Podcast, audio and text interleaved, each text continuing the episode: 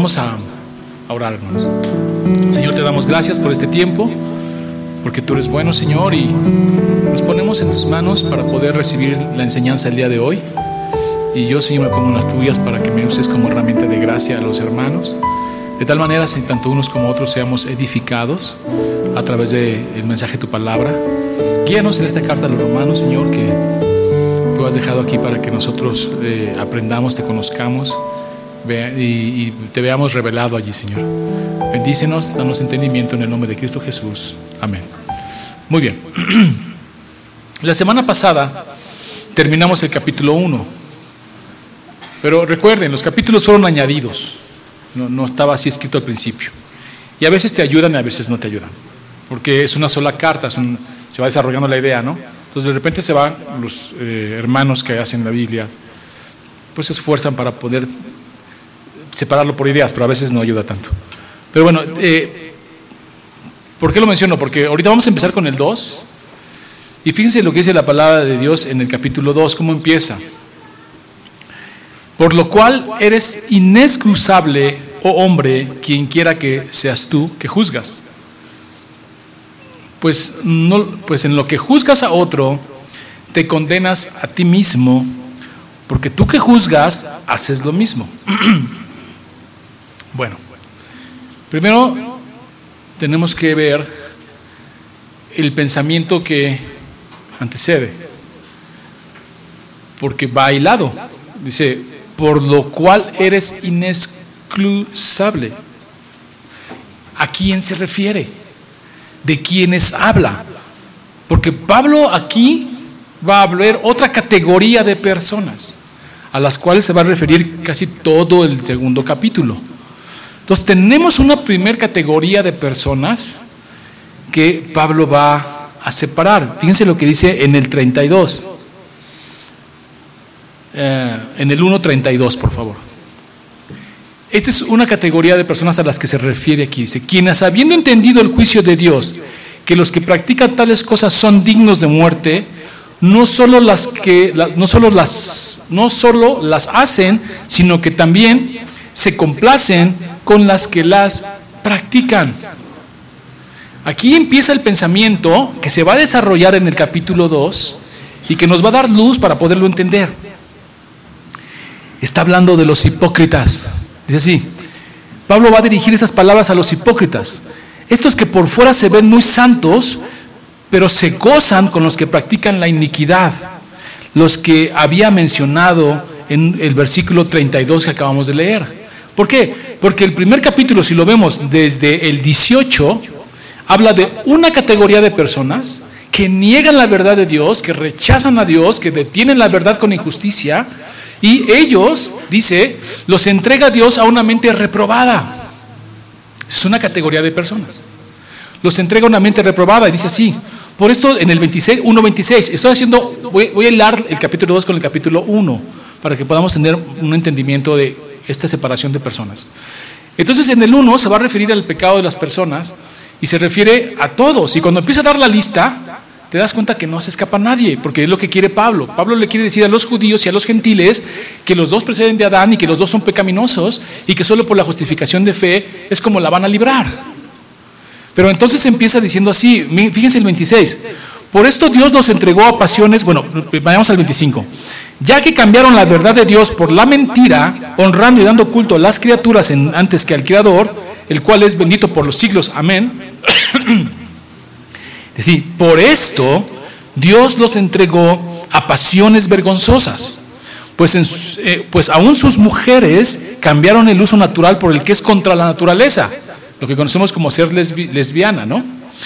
Y de igual modo también los hombres, dejando el uso natural de la mujer, se encendieron en su lascivia unos con otros, cometiendo hechos vergonzosos, hombres con hombres, y recibieron en sí mismos la retribución debida a su extravío, lo que llamamos como homosexual.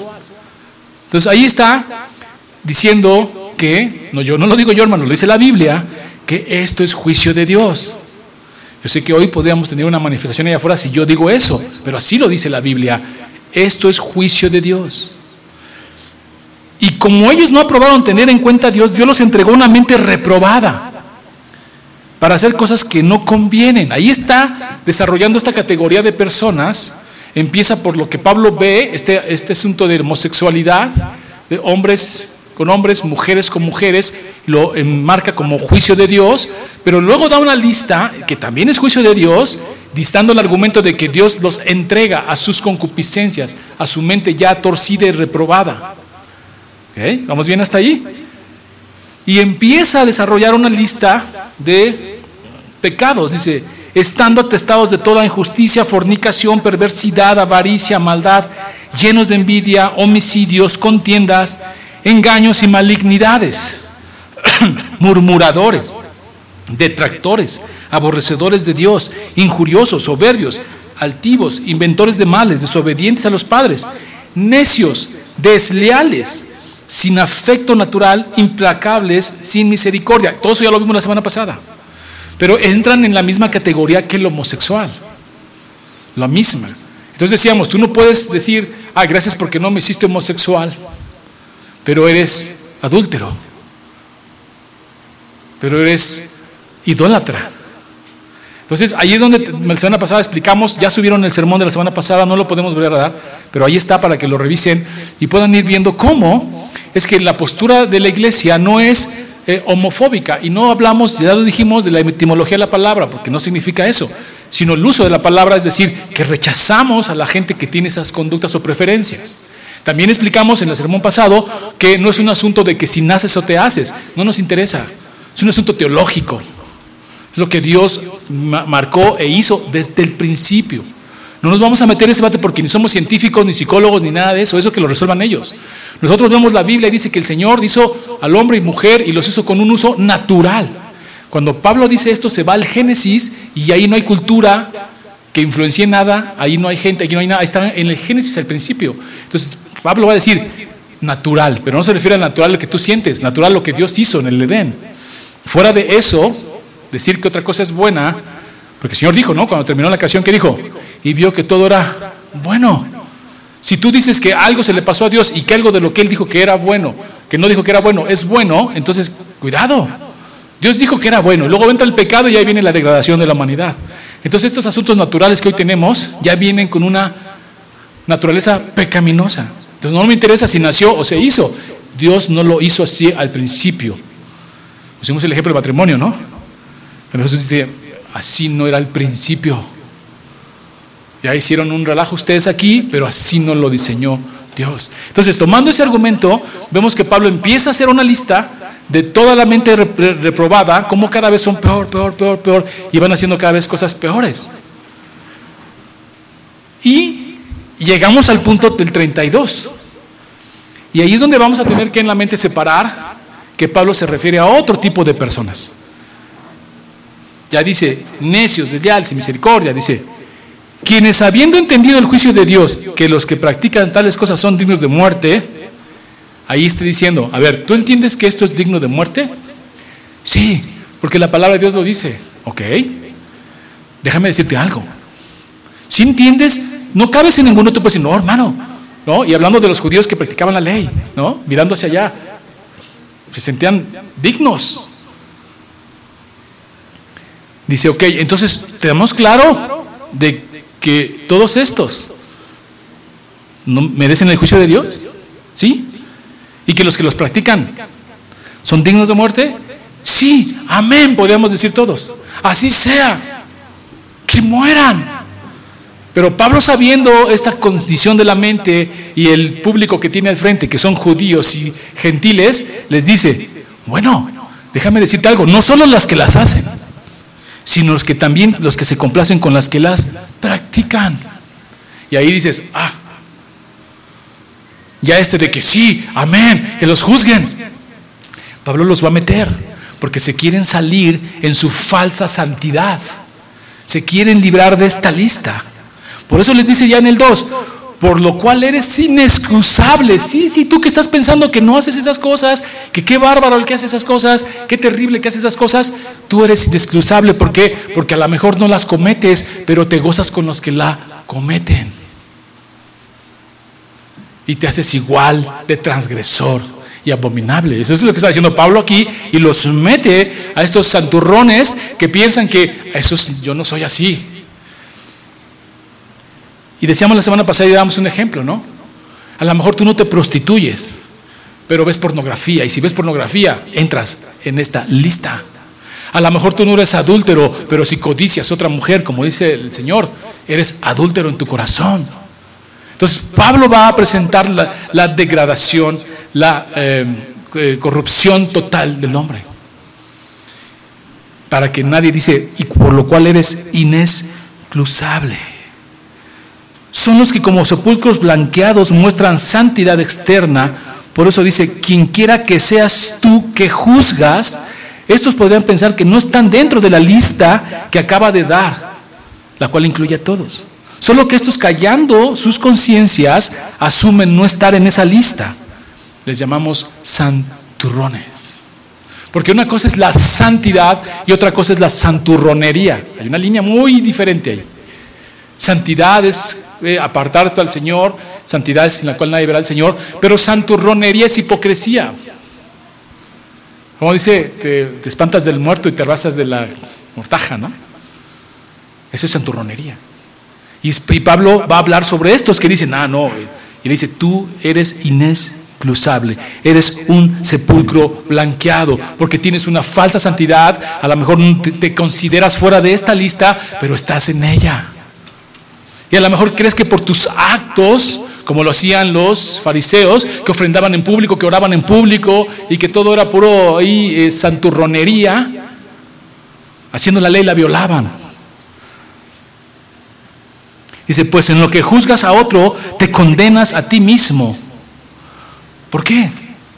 En lo que juzgas a otro, te condenas a ti mismo. Porque estás lleno de los mismos pecados que reprendes y echas en cara a los demás.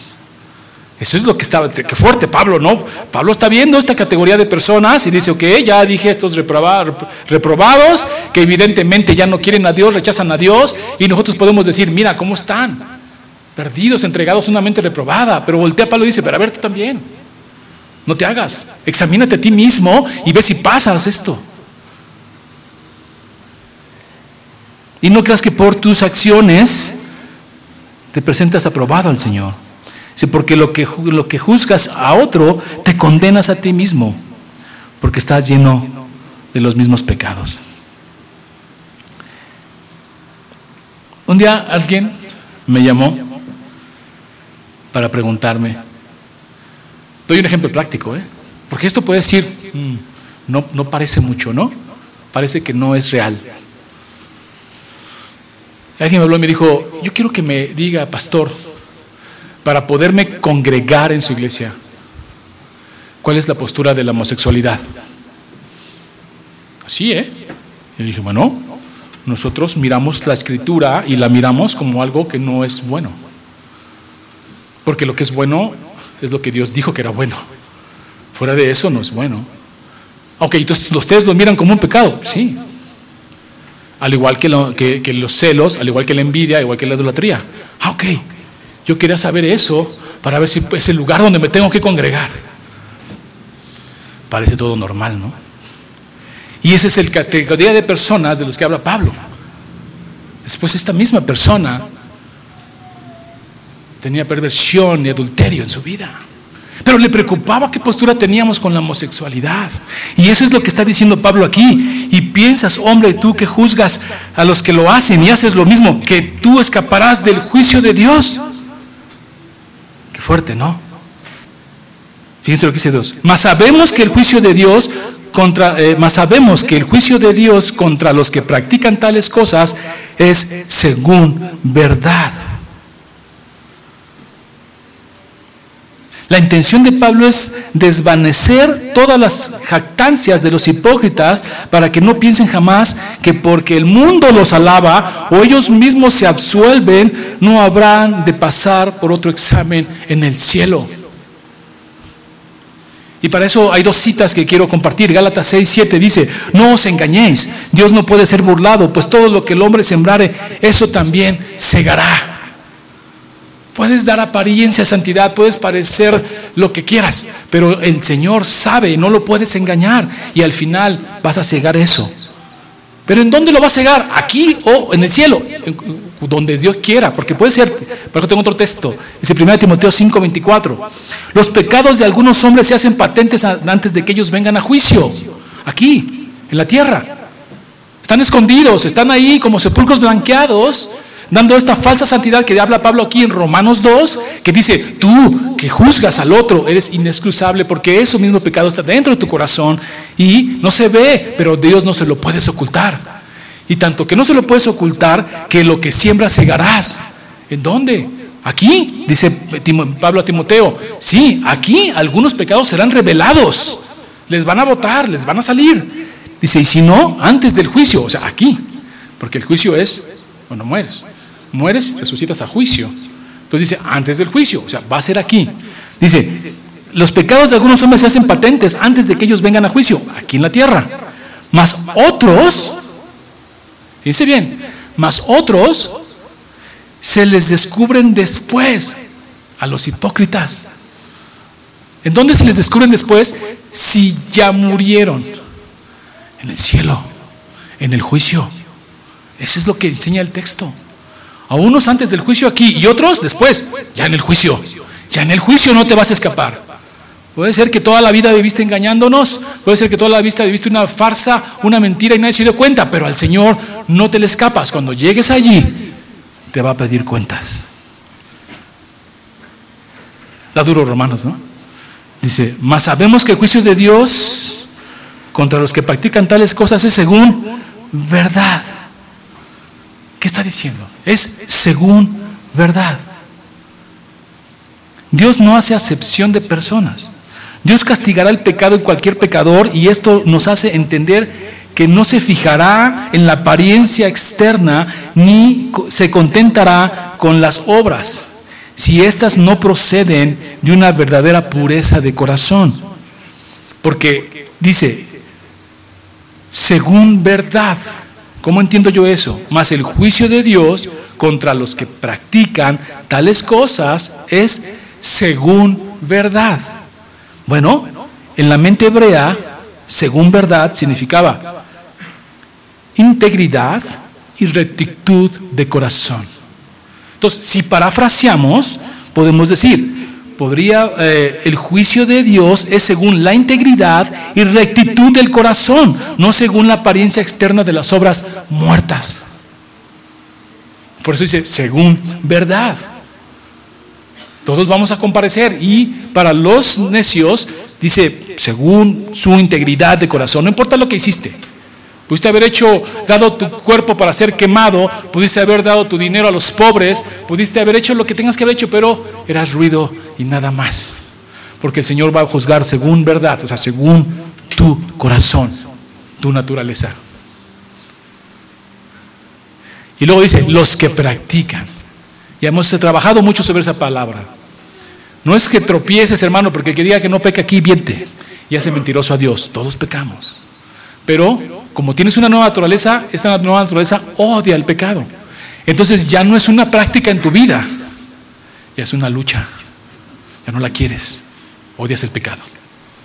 Y si tropiezas y pecas, es como si te atravesaran una lanza.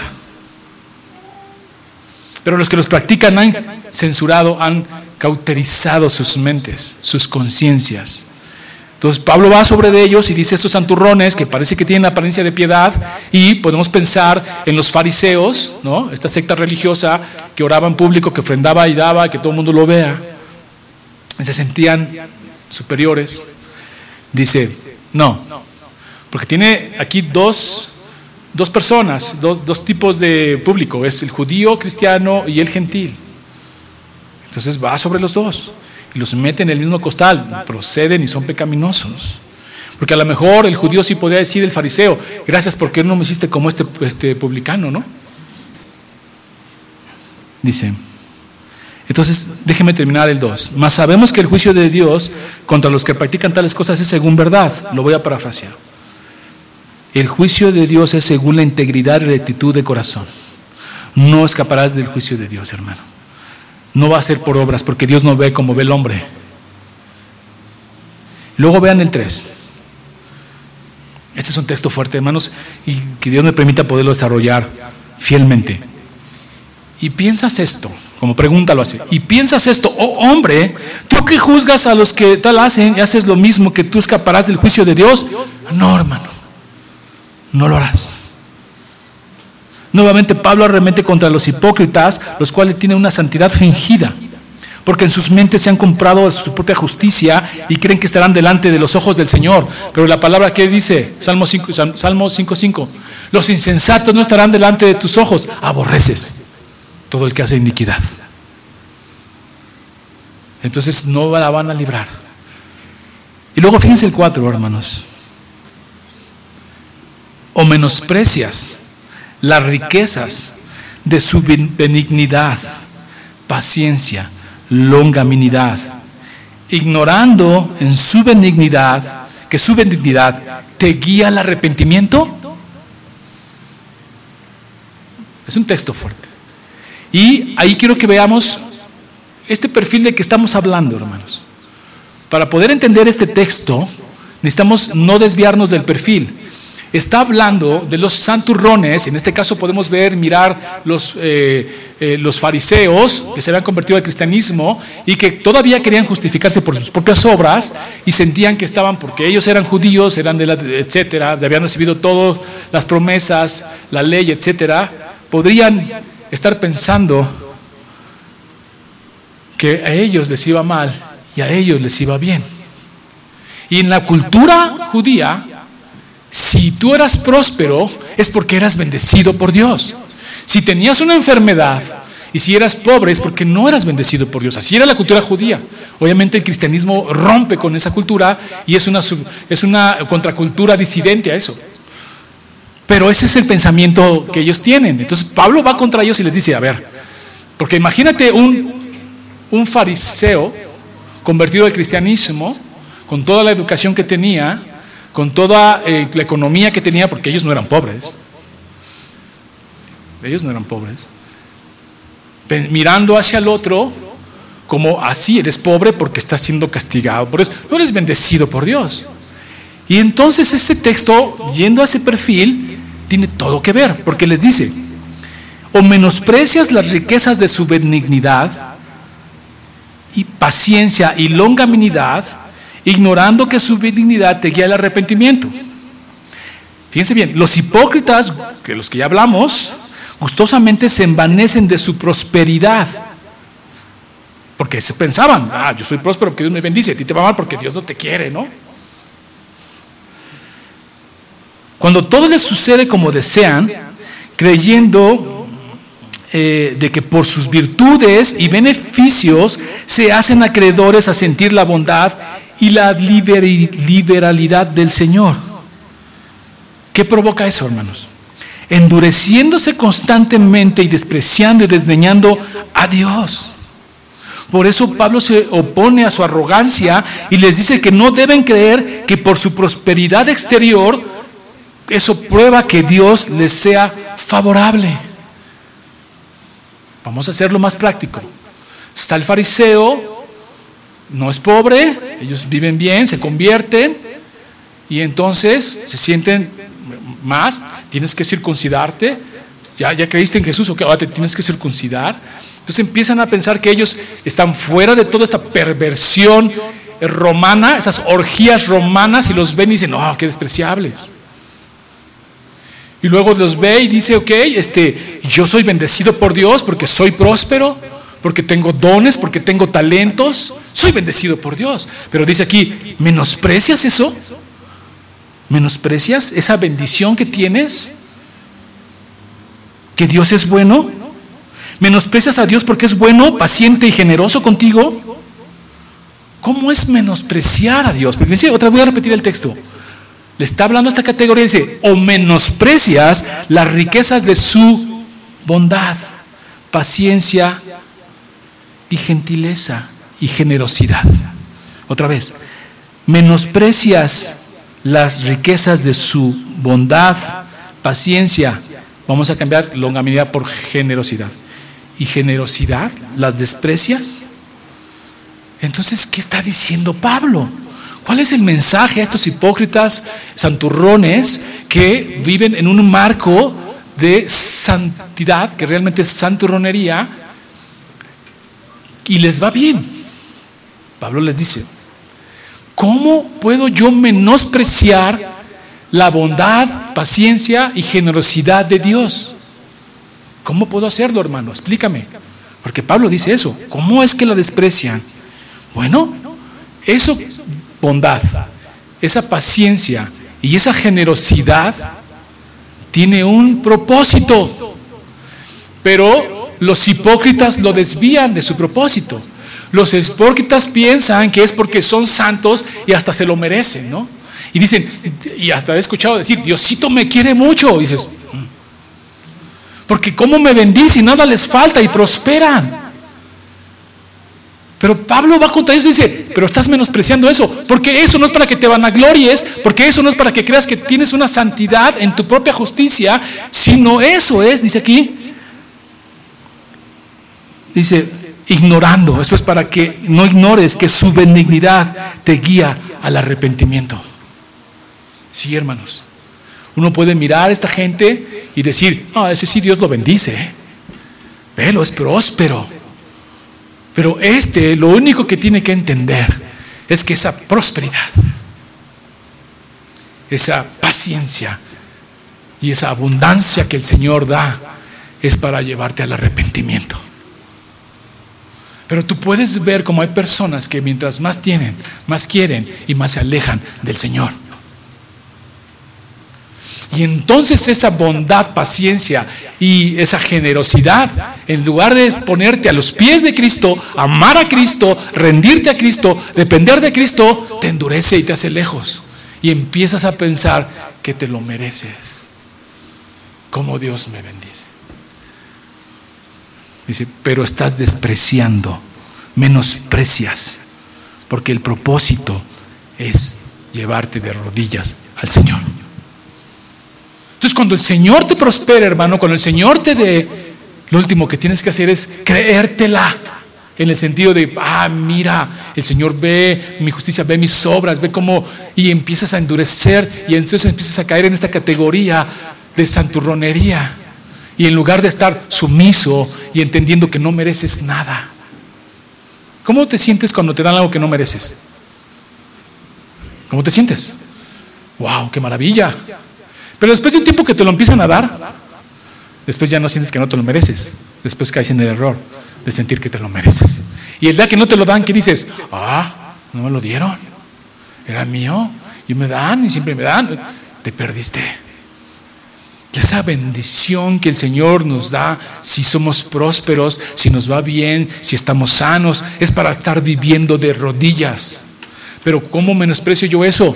Creyéndome lo que no soy y endureciendo mi corazón. Por eso vemos el ejemplo de rico y Lázaro. El rico no entendió la benignidad de Dios y se endureció de corazón. Así que el rico no solo fue castigado por su perversidad, todavía, eh, eh, todavía había otro motivo, hermanos. El que ha rechazado la bondad de Dios invitándolo al arrepentimiento. Porque esa imagen del rico y Lázaro que pone Jesús, yo sé que la enseñanza es, eh, la enseñanza primaria es eh, decir que pues están los profetas y la ley y que no se pueden pasar de aquí para allá, eso ya lo entiendo muy bien, pero dentro de todo ese proceso tenemos una imagen que no podemos quitar de la mente. El rico recibiendo sus bienes y Lázaro recibiendo sus males. Y luego uno se va al, al tormento y el otro se va a gozo. Y uno se pregunta, ¿por qué? ¿Qué hizo el rico? ¿Por ser rico? No no por ser rico, sino porque esa bendición era para bendecir al otro, pero se la quedó. Porque creía que lo merecía. Entonces ahí solamente por esa dureza de corazón va al tormento y se le va a reclamar. ¿Qué hiciste con la bendición y la prosperidad que te di? Algo muy práctico que hoy vivimos es el presidente que está ahorita en Estados Unidos. Yo tengo dos libros de él, los leí, y él dice que es cristiano. Y este, él encaja en este, en este perfil. Porque él dice esto en uno de sus libros. Ahí lo tengo. Dice, Dios me dio el don de hacer dinero. Por eso hago dinero y dinero y dinero. Y el libro dice cómo hacerte rico. ¿eh? Pero ¿saben ustedes que se declaró cinco veces en bancarrota, bancarrota para cuidar su dinero? Y miles de familias estuvieron hambrientas y sin desempleo. ¿Eso qué es eso? Pero él cabe aquí, porque a él le van a decir, ¿qué hiciste con el don que te di? Igual que el rico y Lázaro, te envaneciste y despreciaste la benignidad, paciencia y longanimidad de Dios. Ahí entran, porque él se, dice cristiano. Ahí está el ejemplo de Lázaro y el rico. Esto lo vemos en personas que la gracia común de Dios los ha alcanzado abundantemente. Muchos dicen, Dios me quiere mucho, por eso me ha prosperado, pero se alejan de Él y lo tienen solo como un accesorio dentro de sus vidas y no saben que eso les va a acusar como se lo dijeron a Rico y a Lázaro, tú recibiste tus bienes y él sus males. El pueblo de Israel, yendo hacia el Antiguo Testamento, una parte de la escritura dice, este pueblo, dice, este pueblo de labios me adora, pero su corazón está muy lejos de mí. Y dentro del proceso del pueblo de Israel, Dios los va a reprender porque sabe que sean muchos. Eran usureros le prestaban al pobre y lo exprimían. Incluso, históricamente está registrado que le quitaban su ropa. A veces el pobre no tenía más que lo que tenía que cubrirse. Y le quedaban y empeñaban su ropa a estos hermanos usureros. ¿Y saben qué hacían con la ropa? Ah, porque era rico y el otro era pobre. Pero ¿saben qué hacían con la ropa? Que el Señor los va a castigar. Y les manda una, un juicio terrible hacían almohadas. ¿Sí?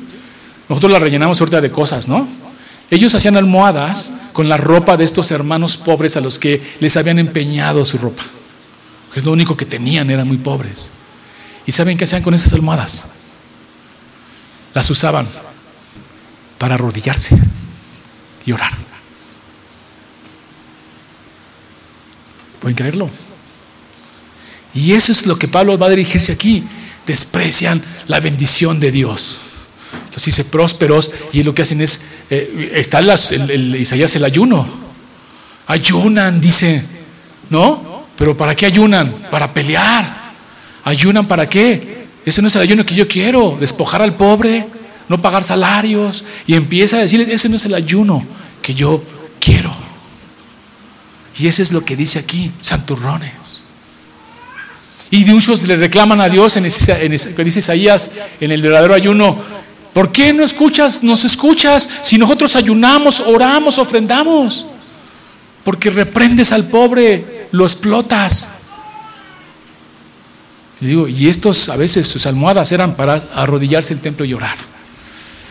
Y es lo que está hablando Pablo aquí en ese texto. Luego fíjense lo que dice el verso 5. Pero por tu dureza y por tu corazón no arrepentido, atesoras para ti mismo ira para el día de la ira y de la revelación del justo juicio de Dios. ¿Qué es lo que lleva a estos santurrones a comportarse así? Por la dureza de tu corazón. Atesoras para ti mismo ira para el día de la ira y de la revelación del justo juicio de Dios. Entonces ahora fíjense bien, tenemos, vamos a hacer una gráfica de los dos perfiles de personas.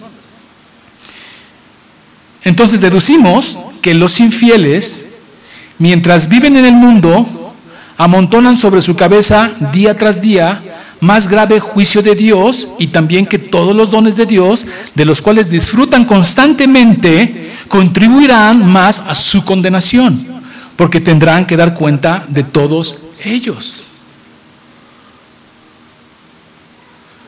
Si Dios te ha hecho próspero, gloria a Dios y qué bueno que vives bien, pero no lo ha hecho para que tú te vanaglories de eso, para que ayudes a los demás, para que eso mismo te haga vivir de rodillas, contrito y humillado. No me lo merezco, Señor, gracias. Y entonces, ¿qué dices? ¿Por qué no te di? Hay un, un himno muy bonito que dice, ¿por qué no te di más y más? Más. Cuando estamos aquí y que te ha bendecido el Señor, dale, entrégate, como dice eh, Romanos 12, ¿no? Que te entregues de cuerpo y alma al Señor.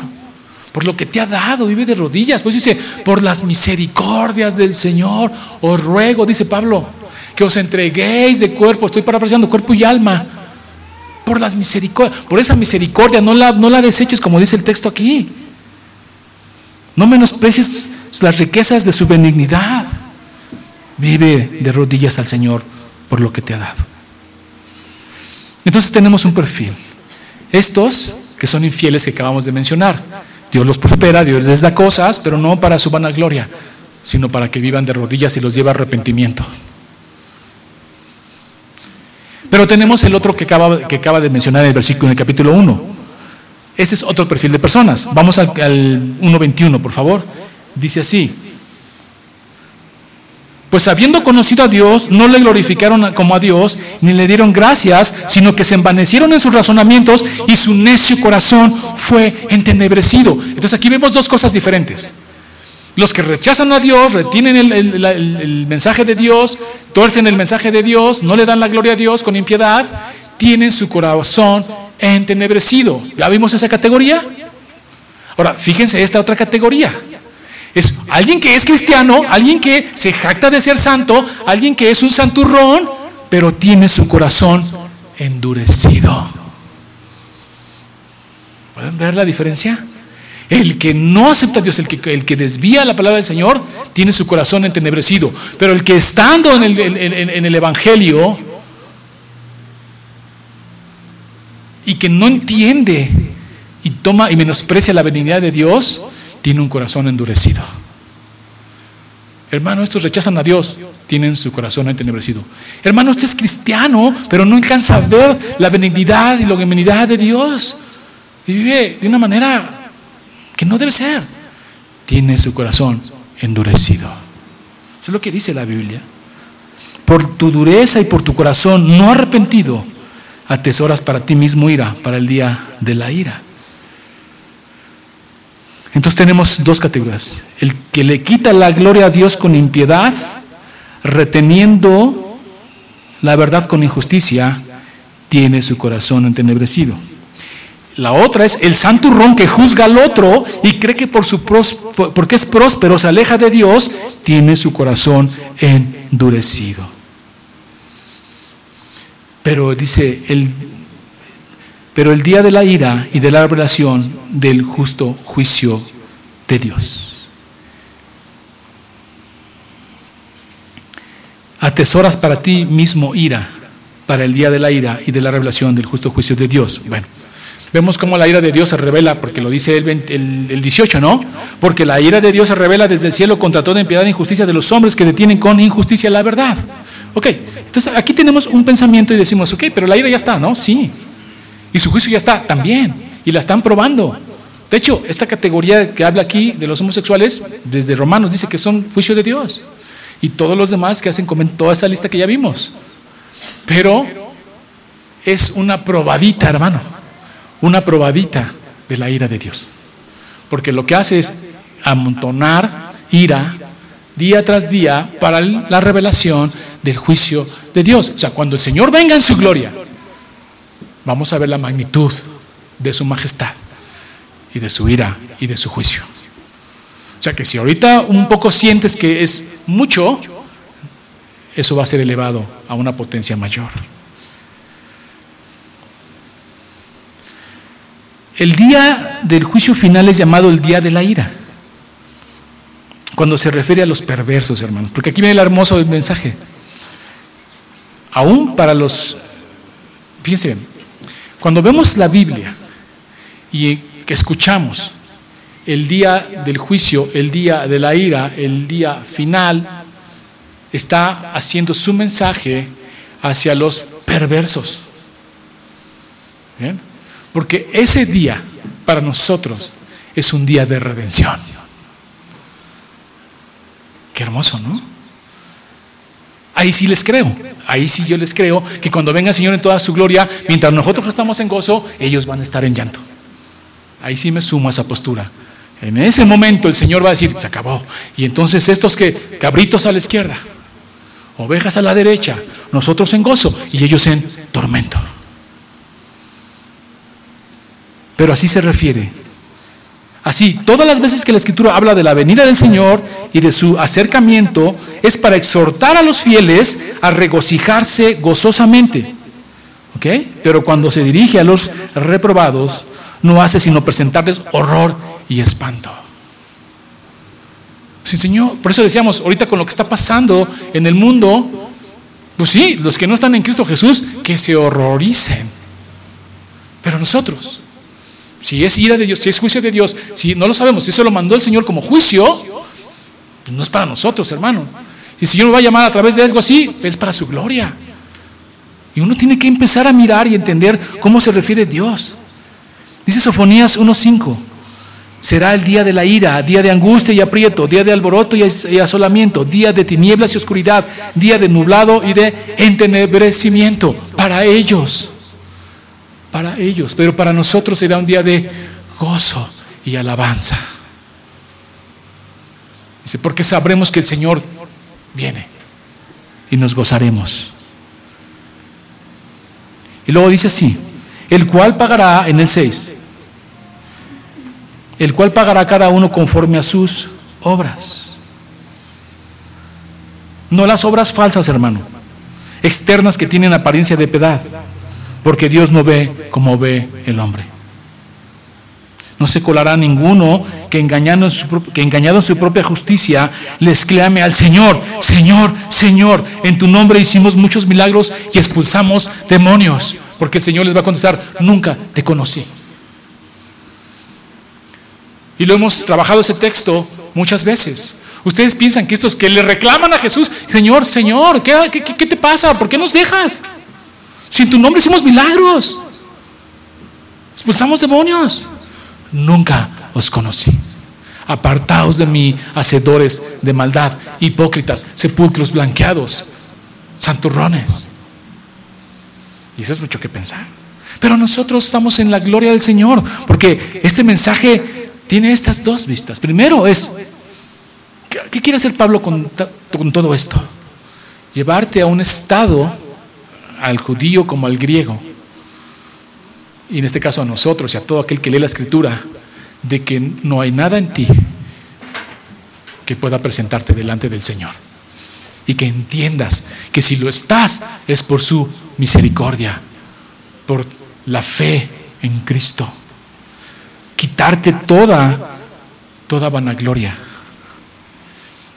Dice, vida eterna a los que perseverando en bien, en bien hacer, buscan gloria y honra e inmortalidad. Amén. Sí, sí, viene el Señor. Viene el Señor con su juicio y con su ira. ¿Y qué? Los insensatos no estarán delante de sus ojos. Y aquí viene todo lo que acaba de decir. Pero fíjense bien para los que esperamos la redención. Vida eterna a los que perseverando en bien, en bien hacer, no tienes excusa. Pero ellos primero porque ellos se les dieron la ley. A ver, pasen ustedes. ¿No? ¿Qué hicieron con los oráculos, con la ley, con las promesas? Ah, y ustedes también. No se me pasan. También. ¿Por qué? Porque yo fui evidente. Se los hice evidente. Y más adelante vamos a ver cómo es grabó en nuestros corazones sus leyes. Tenemos un diseño inteligente. Pero gloria y honra, paz a todo aquel que hace lo bueno. Y lo mismo, al judío primeramente y también al griego. Nosotros debemos siempre, hermanos, tienes que meditar sobre esto y decir, ¿en qué categoría estoy? De los que ira y enojo, tribulación y angustia, angustia, perdón, o gloria, honra y paz a todo el que hace lo bueno.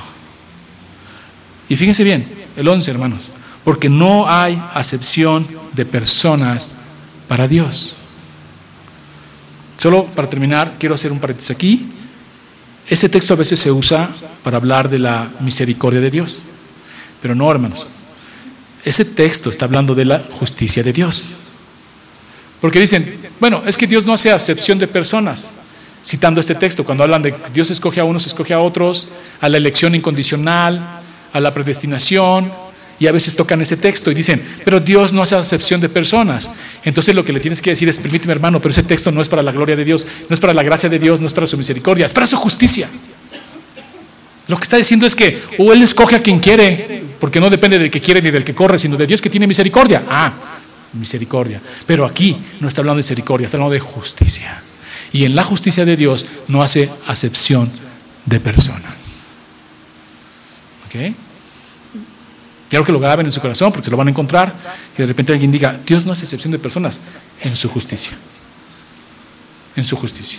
Porque está en Romanos 2.11. Entonces nosotros hermanos tenemos que mirar la carta a los romanos como uno, primero, una exposición de nuestra pecaminosidad al judío primeramente y al griego. Y después mirar hacia la misericordia de Dios y decir, por tu misericordia, hoy me has justificado. Y entonces yo persevero en el bien y espero no ir a ni juicio, sino bendición, salvación. Entonces cuando leamos Romanos, cuando leamos eh, eh, Apocalipsis, nosotros nos gozamos. Pero si tú estás, hermano, y lo voy a decir así, dentro de una categoría que ya Pablo explicó, son dos tipos de personas que practican tales cosas como la eh, adulterio, como la idolatría, como toda esta lista que dijo, y estás practicándola, ya es una práctica en tu vida, arrepiéntete.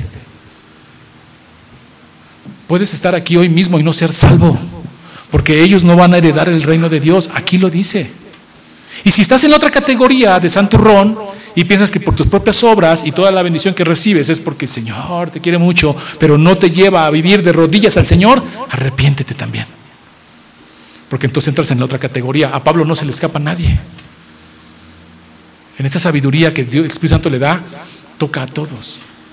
Porque a lo mejor alguien podría estar pensando que ya está, pero no. Si no vives de rodillas ante el Señor, cuidado. Lee Romanos 2, 4. Menosprecias las riquezas de su benignidad, paciencia y longanimidad, ignorando que esto es para que te arrepientas. Entonces, ¿cómo nos debemos de sentir, hermanos, cuando estamos en el Señor y somos bendecidos? ¿Cómo te tienes que sentir? Agradecido, sí, pero inmerecida. Porque la gracia que es un amor inmerecido. Y si de gracia recibes, de gracias das. Entonces, si recibes de gracia, ¿qué quiere decir realmente? Que estás recibiendo algo que no mereces. Y si recibes algo que no mereces y te lo dan, ¿qué haces? Vives de rodilla clamando al Señor. Y entonces no desprecias su benignidad. Porque en la primera de cuentas que te empieza a ir bien y seas próspero y te alejes, lee Romanos 2. Para que te sacuda la mente y veas que no es para eso. Es para darle toda la gloria, toda la honra al Señor. Vamos a orar. Señor, te damos gracias porque eres bueno. Bendícenos, Señor, a través de esta carta del apóstol Pablo que habla nuestras vidas de una otra manera. Señor, tú sabes aquí, a cada quien cómo le habla, Señor, porque cada quien es responsable de examinarse a sí mismo y ver cómo está delante de tus ojos. Eh, líbranos del pecado oculto, Señor, que no nos permita ver eh, nuestra condición.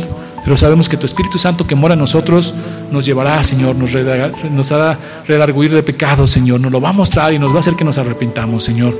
Pero queremos, Señor, que estar en esta categoría de personas que habla Pablo, de los que vamos a recibir eternidad.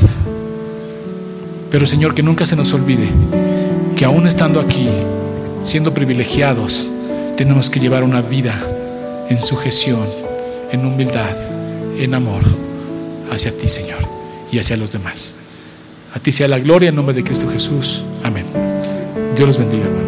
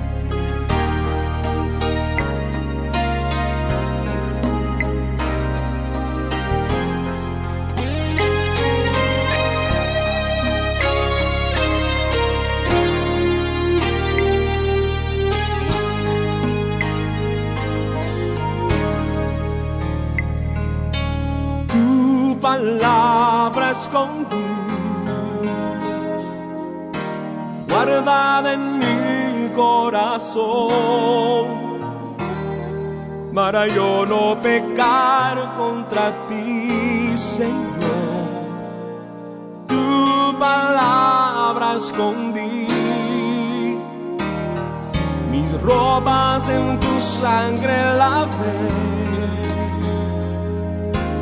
y de tus aguas bebí para hacer una ofrenda agradable a ti mi vida a ti consagré. Mis talentos solo son para ti, Señor. Mis dones preciosos tuyos son. No le veo razón a mi vida sin ti. Tú eres mi Señor y mi Dios así como el fuego refina el oro, completa tu obra en hasta que el mundo pueda ver tu gloria en mi rostro brillar.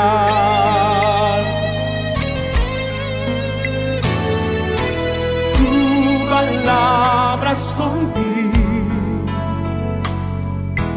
guardada en mi corazón, para yo no pecar contra ti, Señor. Tu palabra escondí, mis ropas, en tu sangre lavé. y de tus, y de tus aguas bebí para para hacer una ofrenda agradable a ti.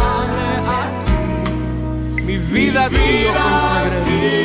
consagré. Mis talentos solo son para ti, Señor. Mis dones preciosos tuyos son. No le veo razón a mi vida sin ti. Tú eres mi Señor y mi Dios. Como el fuego refina el oro, completa tu obra en mí. Hasta que el mundo pueda ver tu gloria en mi rostro brillar. Hasta que el mundo pueda